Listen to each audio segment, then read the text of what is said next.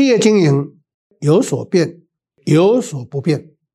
Hello，欢迎大家收听《经营难不难》这么一个 Podcast 的节目。那本节目主要分享是经营管理上的实务跟观点。本人历经四十多年来专业经理人的这个职业呢，就是希望透过实务的经验来提供企业经营的一些的看法跟做法。那在资讯栏下方呢，有更多关于经营管理的课程，以及关于我的这一些经历呢，有兴趣的听众朋友们可以从下方陆续的去查看。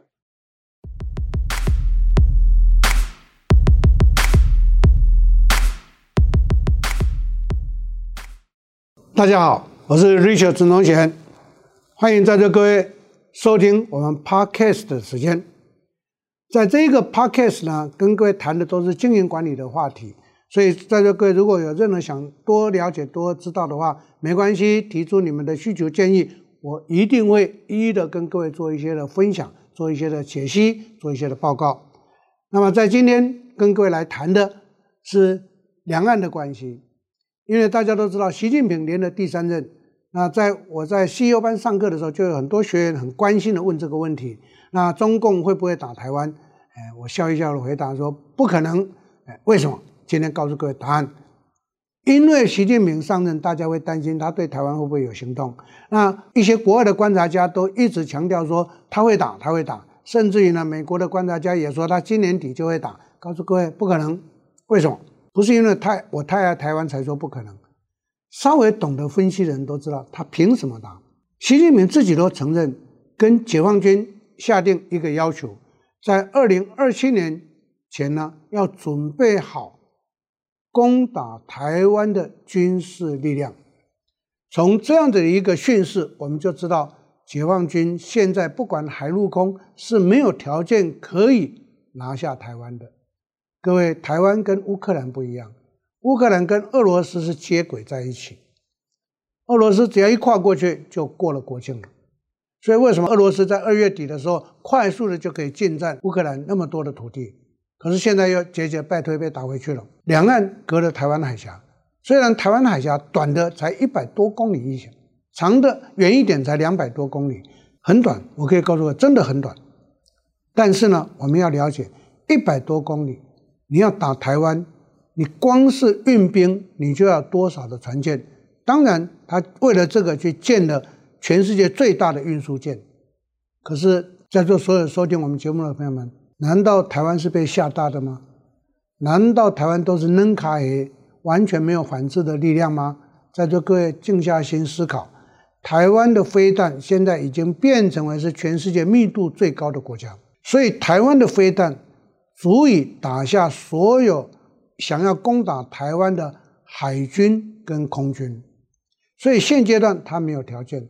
当然，中国也有飞弹，也蛮多的。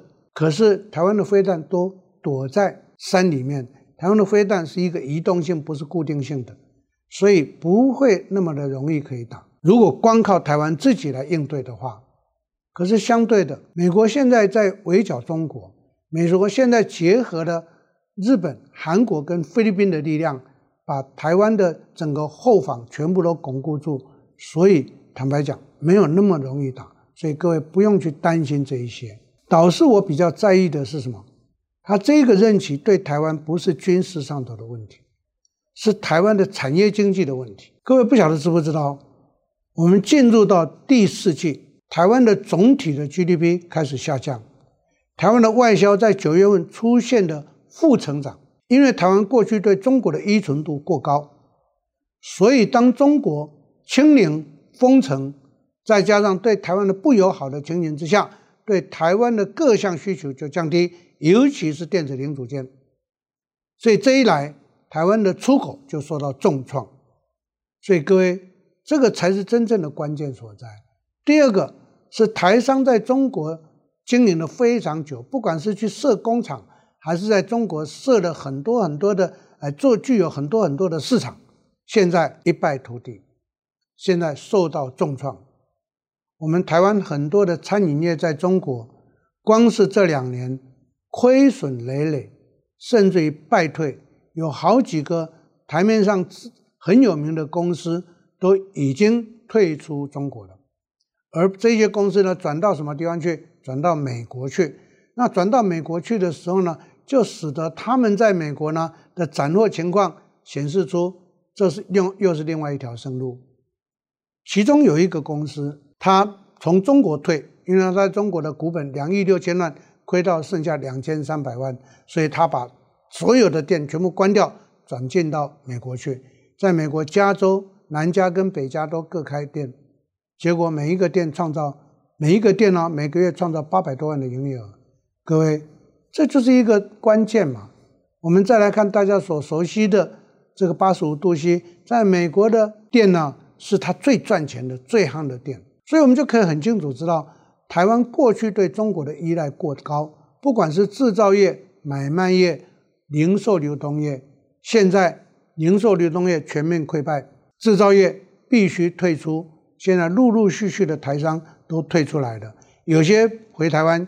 但是大部分都没有回台湾，都转进到东协国家去，尤其是越南。这个就是习近平第三任任期，他要当集权的皇帝的时候所带出来的后遗症。那各位都很清楚，他集权，那再加上他的清零跟封城，对中国本身国内的经济跟产业就是一个大的冲击。所以造成中国有钱人也大逃亡。当他确定当选第三任的那一天，中国上海、深圳跟香港的股票市场全面跌停板，大大幅的跌。那这个就告诉我们一个讯息嘛，这个不会是一个好事。那对于台湾企业的经营来讲，我还是要告诉大家，我们要小心谨慎。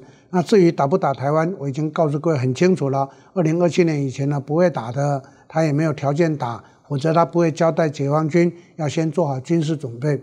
各位想一下，当他这么一讲的时候，美国就全面支援台湾，美国就让台湾放手，让台湾的发展飞弹，发展各类型的武器，美国就把所有的技术移转给台湾。所以呢，很多人问我，我总是笑一笑说，台湾是一个刺猬岛，谁来就会被刺到，不会那么样的的这个辛苦。所以各位放心，好好的经营我们的企业。五年后再观察，五年的时间足够我们观察。但是我要告诉各位的是，我们自己要自立自强，赶快在海外开始发展重要的据点。这是在今天 Podcast 的时间里头呢，提供给各位的一个参考，希望带给大家一些的说明、跟澄清、跟加深各位的一个决心的力量，让我们很清楚的知道如何让我们在经营过程上头呢，能够有很好很好的一个机会。否则的话，你一天到晚担心，那你担心又没有办法去改变所有的事实，对不对？所以我常常强调一句话：与其担心束手就患，不如积极主动一点，改变现状。所谓的改变现状，就是让我们自立自强，做内销为主的朋友们开始走都走出去，做外销的开始扩展新的地区市场。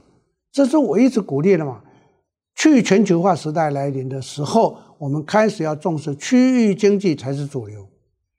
比如说，我们要在东协，那区域经济代表什么意思？那就是就近供货。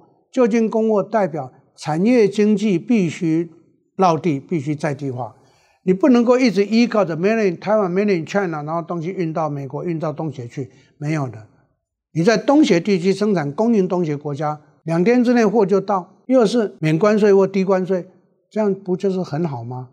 为什么一定要去仰赖过去的习惯集中在中国？这是不智的行为。